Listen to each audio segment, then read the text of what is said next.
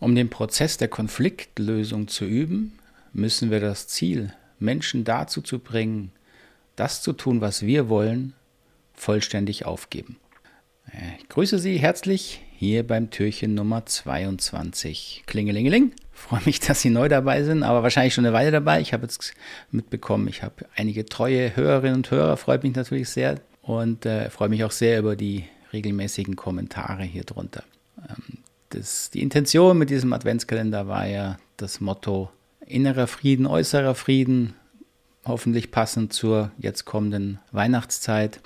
Und da die Weihnachtszeit dann doch in Familien selten konfliktfrei bleibt, diese Anregung von Marshall.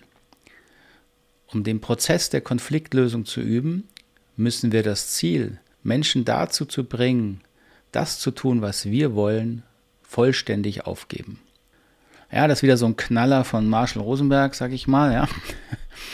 Also wir sollen uns üben, loszulassen, Menschen dazu zu bringen, etwas tun, zu tun, was wir wollen.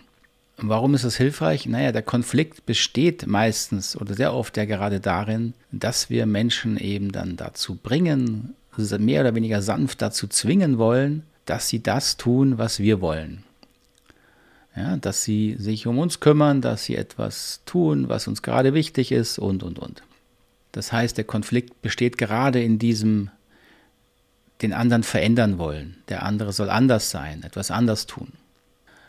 Und wie können wir jetzt die Konfliktklärung darin üben? Wie können wir dieses Ziel aufgeben?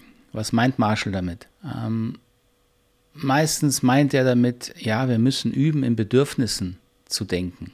Unser Fokus äh, muss auf dem liegen, was brauche ich wirklich und was braucht der andere wirklich auch und gerade im Konflikt. Das schließt nicht aus, dass ich trotzdem klar sein kann in meinen Bitten an den anderen. Ja, das haben wir schon hier besprochen. Konkrete Bitten zu formulieren ist wichtig. Aber es entsteht kein Konflikt, wenn meine Bitte eine Bitte ist an den anderen, weil dann heißt es, selbst wenn er Nein sagt oder sie jetzt nicht erfüllen will oder gar nicht erfüllen will, dann hege ich kein Groll danach. Und wenn doch, dann war es eben keine Bitte im Sinne von Marshall Rosenberg, sondern es war eine Forderung. Da war ein Muss drin oder ein Du sollst und dann ist der Konflikt natürlich vorprogrammiert. Wenn wir Forderungen haben, ist es besser, sie klar zu formulieren als Forderung und nicht so zu tun, als sei es eine Bitte. Wir haben Forderungen, da können wir noch ein anderer Mal drüber sprechen. Das heißt, wir müssen also üben, Bedürfnisse wahrzunehmen Konflikt. Warum? Weil Bedürfnisse haben keine Konflikte. In Be Konflikt sind immer Strategien, wie wir das nennen. Also sobald wir etwas tun oder wir wollen, dass der andere etwas tut oder sagt, dann können Konflikte entstehen. Bedürfnisse per se sind niemals im Konflikt. Warum ist das so? Naja, weil schlauerweise in der gewaltfreien Kommunikation Bedürfnisse so definiert sind, dass sie nur eine innere Wahrnehmung sind, was die Ursache meiner Gefühle ist.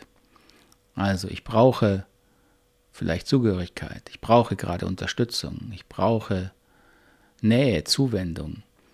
Und daraus entstehen Gefühle, ja, vielleicht eine Überforderung, eine Traurigkeit, eine Einsamkeit, eine Angst. So, das ist eine innere Wahrnehmung. Da ist noch null Potenzial für Konflikt. Konflikt entsteht erst dann, wenn ich jetzt möchte, dass andere etwas tun oder ich tue etwas, was anderen nicht gefällt. Dann entstehen Konflikte.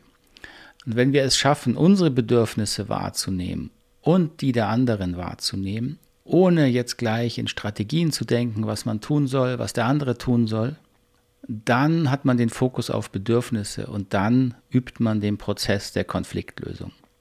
Die Erfahrung zeigt, dass sich Konflikte dann lösen, wenn Menschen näher an ihren Bedürfnissen sind und ihre gegenseitigen Bedürfnisse nicht mehr abwerten, sondern respektvoll und gleichwertig sehen und anerkennen. Und das ist das Merkmal von Bedürfnissen. Wir haben als Menschen alle die gleichen Bedürfnisse. Und alle Bedürfnisse sind gleich wertvoll.